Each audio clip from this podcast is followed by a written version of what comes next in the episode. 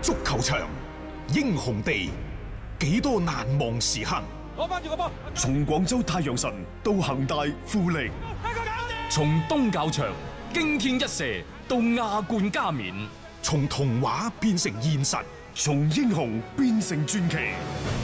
最偉大嘅球員，最不可思議嘅入球，勝敗之間只有一線，神奇之處，魅力所在，一比零啊！各位，只可意會，更可言傳。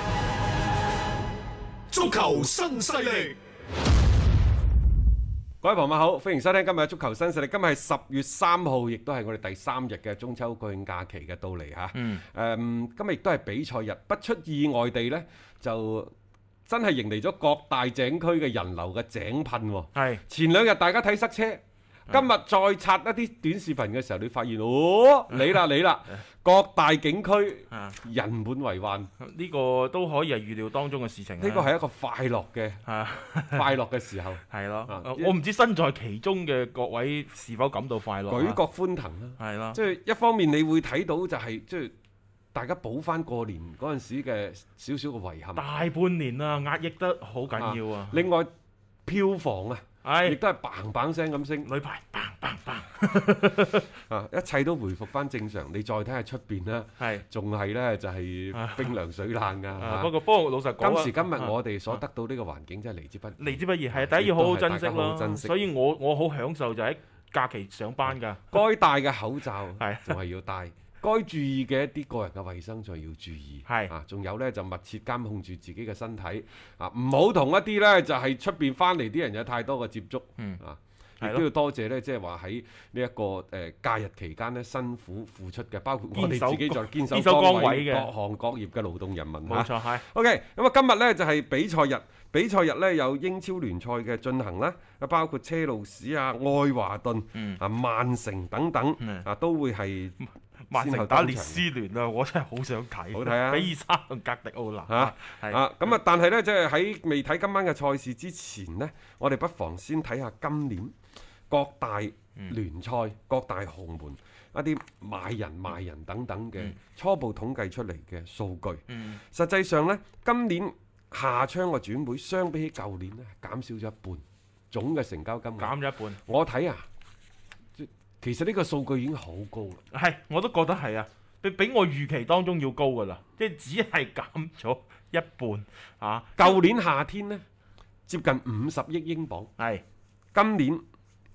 加起身五大聯賽加起身係舊年嘅一半到，嗯二十五億英鎊。唔唔錯呢㗎啦。二十五億英鎊當中呢，有十個億係嚟自英超聯賽。 咁你好大部分都係車路士咧，嚇，舊年呢，英超係轉咗十四個億。係亦亦就話英超呢，相對只係少咗大概百分之七誒三十度。係冇錯，即係呢個嘅幅度唔啊算話太犀利。雖然呢，就新冠疫情對於全球經濟嘅衝擊，但係呢，英超始終都係財雄勢大。但係咁喎，因為有而家相對仲係比較高昂嘅嗰個所謂嘅轉播嘅費用，仲有呢，就係、足球英超呢個長尾嘅效應。咁所以佢哋相對受到嘅呢個衝擊仲少，但係呢個只係頂級聯賽，嗯，啲四五級、五六級嘅聯賽哀鴻遍野啊，慘不忍睹嘅。嚇，啊，啱啱大雄講咗啦，就係英超之所以高，可能就真係高咗喺車路士嘅身上嗯。仲、有呢，曼城睇到唔係路啦， 其實佢都使咗唔少嘅， 即係喺呢一個夏天你。誒、一個嗰、個誒、魯賓迪亞斯啦嚇，佢、佢都即係頂咗一個比較高嘅價碼過到嚟嘅。之前阿基嗰啲咁，佢亦都係花咗啲錢去即係簽佢入嚟啦。所以其實又係喺後防線上邊係花咗誒、超過一個億嘅呢個價碼啦，去去做一啲嘅隱瞞啦。嗱，誒、其實一講起轉會費呢，大家睇睇，一個係曼城，一個係利物浦。呢兩隊波呢，使錢一個天一個地吧。嗯，但係呢兩隊波其實都係靠買人堆砌起身嘅，係都係靠買人嘅。你話利物浦買唔買人呢？買利物浦嘅買人叫量入為出，冇錯，佢先買而後佢唔係買。瘋狂咁投入啊但嘛，係呢個同利物浦嗰個體育總監好有關係。佢原先啊嗰個人叫咩名我唔記埃德得。華茲係嘛？埃德華茲係嘛係啊，佢原先呢係做呢一個數據分析師出身嘅，嗯嗯，亦就話佢係最識得調用一個利用大數據嗯去作出一啲評估，嗯然之後再去買人。但係咁我哋睇而家利物浦陣中有邊個係青訓㗎？得亞歷山阿大力洛。山大有六，如果你話靠利物浦嗰啲升青訓，咩格魯伊茨啊、布魯斯特嗰一班呢，唔知等十年得唔 得，我都唔知，即係有冇呢個冠軍落袋先。你再睇翻曼城，都叫做曼城利物浦過去呢四五個賽季統治咗英超啦吧？起碼嗯過去四個賽季係統治咗絕英超。對嘅呢個係嚇，呢兩隊波都係買買買，離唔開呢就一個有一個優秀球員嘅加盟。嗯，所以其實你話如何提升一隊波嘅實力，從長期嚟睇，從短期嚟睇，嗯，佢都係四個字嘅啫，嗯高價買入。係再往前睇，二零零二年嗰陣時，當其時皇家馬德里提出嘅斯丹加柏雲嘅政策，啊哈，斯丹嘅政策得以延續吧。喺接近二十年之後嘅今日，柏雲呢，早就俾人拍到暈咗啦，係 咪？斯丹加柏雲講句講句更加簡單啲嘅，一方面買巨星，一方面又係青訓，青訓。係啊，呢種思路係冇冇錯嘅，絕對冇錯添，兩手揸。啊但係現實就係咁骨感，嗯你出去買十個人翻嚟，有三到四個可用、嗯 o k 得啦。啊但係你有十個嘅青訓球員，你都未必有一個可用。哈，係呢個就係就係呢個現實你俾到作為一個豪門，你可唔可以話將自己嘅豪門嘅嘅今後嘅根基啊，或者豪門嘅希望放喺青訓球員嘅身上呢？係唔得嘅。嗯。得嘅話，嗰隊就係阿積士，就係、PSV、嗰飛嗰落嗰啲係愛賣人啊，以賣人為本嘅。摩納哥、波圖呢啲，永遠都係做歐洲二流。係嗯偶然間二流啫，好多時都係二流尾三流頭。啊唔緊要嘅，佢佢就係嗰三幾年咁，有一次半次衝咗出嚟，俾人睇咗版之後咧，我又可以賣咗啲球啊員咧，就供養球隊噶啦嚇。豪門呢，你可以你嘅青訓冇青訓又唔得嘅，所以曼城都掟咗幾個億。係要內啊搞嘅，青青訓訓一定要搞嘅。車路士呢，出出咗名嘅啊出租車。嗯嗱，你睇到咧出咗咩出租車，係因為佢過去散落全球嗰啲培訓基地，嗯嗰啲、年輕嘅人才開始井噴，但係歸攏到車路士呢隊波嗰度，真真正正可以揾到出嚟嘅球員有幾多嗯，個？唔得嘅話，咪租出去咯。嗯打到嘅喂練級嘅練完就翻返翻嚟，有用機啦會可以打咩美神譚美亞巴莫軒、特美啊神莫特嗰係啲。咯，但係佢哋，我大膽啲講句，喺今後隨住賽季嘅展開，可能佢哋有好大機會會逐漸淪為替補。冇錯啊！佢哋啲位置點解啊？因為受到一啲人哋更加有力嘅一啲隱援所衝擊。因為你對比之下，我花咗咁嘅大嘅價錢去買一個球員翻嚟，嗱你兩個我哋咁擺喺度去稱嘅話，你嘅能力唔係特別出眾的話，你邊個用邊個先？呢、個大家都明白㗎啦。再翻翻到我哋本地球隊都係一樣㗎咋，係啊，即係你話廣州恒大有個恒大足校，嗯我大膽啲講句，未來三到五年恒大足校所產出嚟嘅球員，你話可唔可以喺中超挑大梁呢？可能以後中超其他球隊會散落好多嘅恒大足校啲球員，就好似係當初魯能大技校咁冇錯，啊！嗯但係真真正正可以喺一線隊立足嘅，嗯。絕對係鳳毛麟角。嗯，呢呢個係其實係整個嘅職業足球，我覺得佢發展嘅一個好好大概率嘅一個事件啦。即係你青訓之所以去做呢，就係、要去延續翻一個俱樂部嘅你嘅好多嘅一啲即係叫做咩新鮮血液嘅命脈。但係呢一啲嘅所謂嘅新鮮血液嘅補充過嚟，就唔一定係真係適合而家嘅一線隊嘅要求。始終個成績擺咗喺冇度錯，乜嘢係立竿見影嘅，作為俱樂部本身佢自己會考慮噶嘛。嗱，呢度呢就涉及到一個金源同埋信仰嘅問題啦。嗯，我覺得喺足球呢個行當嚟講，金源同埋信仰佢係唔矛盾嘅，嗯，但係偏偏嚟到咗我哋中超就對立咗起身啦。係啊，即係個信仰呢，就變咗就係話我一定要用花最少嘅錢嗯。辦最大嘅事，又或者呢，就我哋唔係靠錢嘅，我哋係靠信仰嘅。我就話你中國足球玷污咗信仰呢兩個字，真係㗎，你冇聽錯，玷污咗信仰呢兩個字。嗯信仰同埋金源本身呢兩個係同一個方向嘅，係都係為咗向係啊前推動啊足球嘅發展即嘅。係去到某一個嘅目的目標，呢、啊，個就係佢哋本身嘅一個初衷嚟即係㗎嘛。信仰其實佢代表嘅係一個方向，嗯信仰代表嘅係喺向呢一個方向前進過程當中遭遇咗困難嘅時候，你如何克服呢啲困難？係如何堅靠住呢？就自己強大嘅呢個心理嘅承受能力，嗯去突破一啲嘅魔障，從而抬升到一個更加高嘅台階。嗯喺呢、個過程當中，你可能真係需要好大好大嘅金源、嗯，金錢 嘅助力，即係推動拱住住你行啦。。所以我就話，中國足球嘅發展，又或者係一個俱樂部嘅發展，啊佢就應該係喺信仰同埋金錢呢兩者之中呢，缺一不可，相互相成，咁樣至可以推動嗯嘅。你睇下曼城，佢到而家佢都係一路攞錢去推住個直正條後防線啦。格調嗱嚟咗四年，平均一年一個億。即係四個億啊！你話你你話呢個係咪金元係啊足球？你如果冇呢一你啲冇嘅咁嘅信仰，你會掟咁多錢落去咩？冇錯啦大雄，啊，我唔掟咁多錢落去，我嘅陣容亦都冇可能靠你話產出嗰啲青訓過嚟幫我拖。啊我格迪奧拿俾人炒狗勢啦，利物浦亦都係一種信仰。佢嘅信仰就係我重拾昔日嘅光輝，我重新企喺歐洲之巔。啊呢個佢係幾統一㗎喎。佢係好統一嘅，係啊，並且佢係向住呢個目標去邁進。嗯方向非常之清晰，目標好明所確。以佢喺呢個過程當中，佢唔怕話啊，我可能換一佢換。該買就買係。啦，即係我會有一啲策略，我嘅所謂嘅出手會更加地係有目的性嘅。但係你出手嘅嗰一刻，你手上邊你都要有金元，你要有錢先得噶嘛。你冇嗰嚿錢，亦即係話大家講嘅咩古天奴，你唔轉會走，我揦唔住嗰嚿錢，我何來雲迪克，何來艾利神碧卡呢？即係呢啲就係、其實兩者互相之間係可以達到一個共融互補嘅一個情況，亦並唔係話絕對嘅對立嘅。其實呢，翻翻轉頭，誒、當我睇咗即係曼城啊、誒利物浦，包括曼聯，其實都係使錢嘅。因為可能大家到到最呢呢三個人嘅信仰，又或者佢哋方向一致，都係想快速咁樣拔高嗯，球隊嘅成績，嗯制霸英超乃至歐冠。係。但係可能喺具體嘅執行嘅層面嗰度呢，就發生咗一啲嘅大嘅變化，從而呢導致嘅戰績嗰方面南轅北北轍。嗯咁喺呢一種過程當中，你亦都可以睇到，包括即係話咩修咸頓啊、啊等等嗰啲啊富咸啊、啊富咸啊降咗班啦、又或者呢就係呢個愛華頓啦、嗯啊韋斯咸啊、西布朗，人哋係另一種方式。係啊，即係中超應該向英超嗰度借鑑啲咩呢？係咪應該借鑑嗰種百花齊放？嗯亦我我始終覺得一樣嘢就存在嘅就係最好係，即係話喺大家圍埋圍台食飯，十六個人當中，佢肯定有主賓有副賓，係啊，然之後呢，有土豪，亦嗯有有主力係請食飯嘅，亦都有陪台坐嘅，係。然之後呢，大家呢就嗯即係 交交相輝映。咁咪食咯 嗰餐飯係咪？其實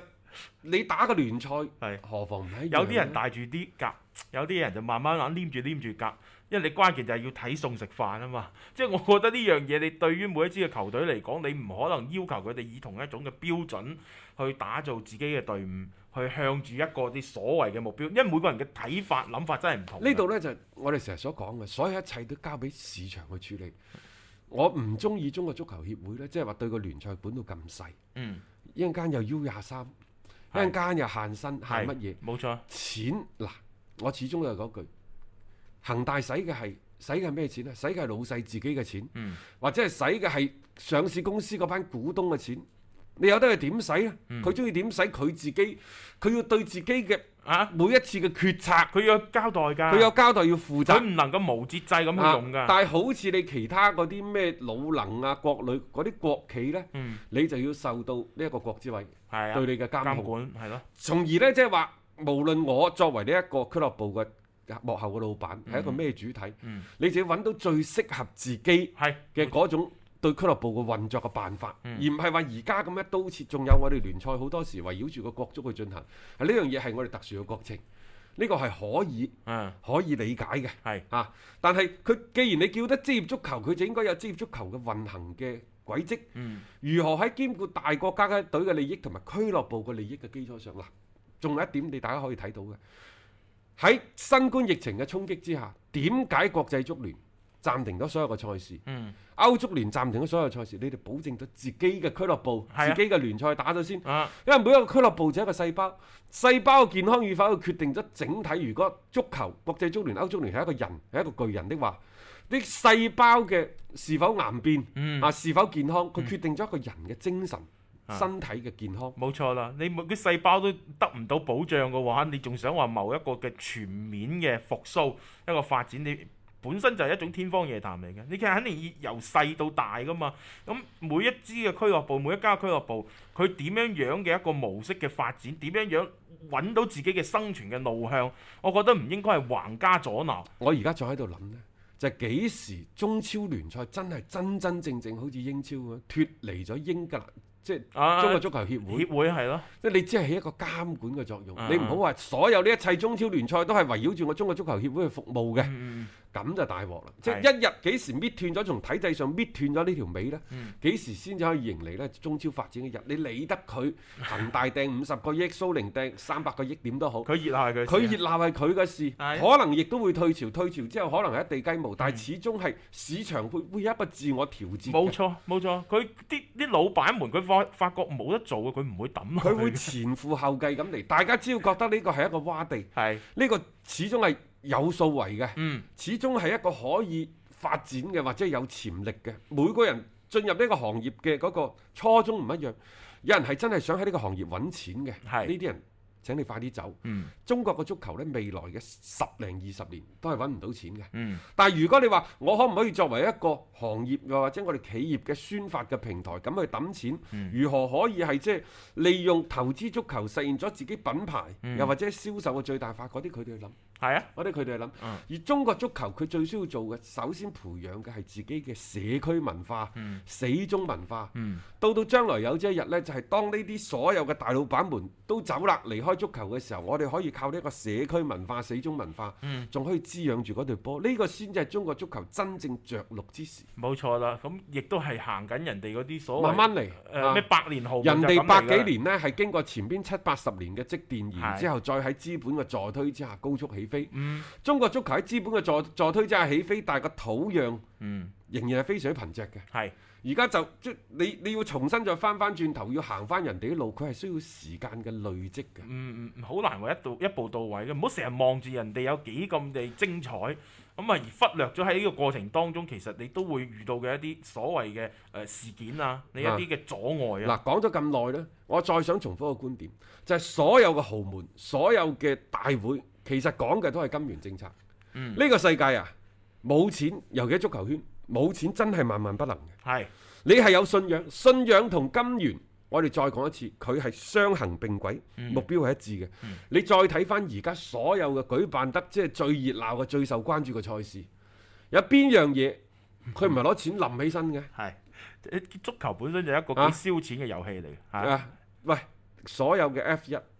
咩各大嘅大滿貫網球公開賽全部都係㗎。等等，嗰啲仲犀利添啊！你睇嗰啲咩福布斯排行榜，足球運動員都係呢幾年先叫做入到下流嘅啫。之前全部都係啲其他項目嗰啲係把持住世界前十嘅一個即係收入水平嘅。即係你諗下嗰啲，如果你係冇錢去堆砌出嚟嘅話，佢有咁熱鬧咩？你覺得即係話我哋嘅水平匹配唔到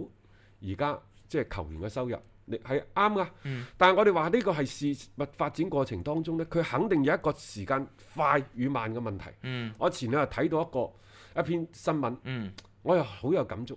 佢話孫正義啊，嗯佢最叻嘅嘢，佢就係投資。佢投資喺邊度呢？就係佢將以前人哋即係譬如話美國啲互聯網技術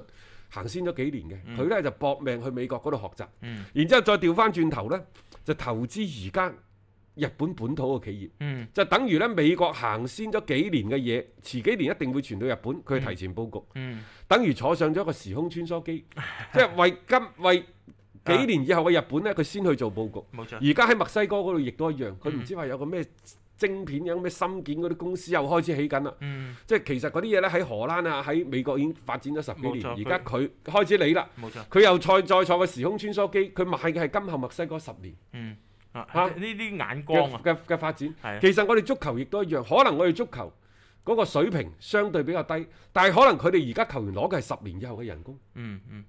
就好似你嘅樓價亦都一樣啫嘛。係啊咯。啊，好似好似我哋好多時睇茶葉咁樣，又一件茶新茶，今年喎二零二零年出嚟十幾萬，佢係投資咗投資咗未來十幾廿年，即係可能就佢有升值嘅空間。佢之後都係咁噶啦。你收唔收啊？冇錯啦嚇，你你你做唔做啊？你睇個市場嘅啫，嚇、啊你你你有冇咁嘅信心對未來你係咪有一個咁嘅足球亦都一樣，嚇、你覺得啱咪去做咯？即係其實好多老闆們佢哋個個都好聰明嘅，即係佢點解會投資到足球呢一個板塊，肯定有佢嘅一個目的同埋一個嘅即係諗法喺裡面。誒、太過於人為去干預呢，其實只會令到成件事呢係適得其反嘅啫。所以即係。好多時候咧，呢種金源啦係某一種嘅事物發展，唔單止係足球，所有嘅嘢你都需要呢一種係作為助推英力超。係咁樣，德甲何況一樣嘅啫一樣嘅意甲、係啊，西甲都係一樣，嗯一圍台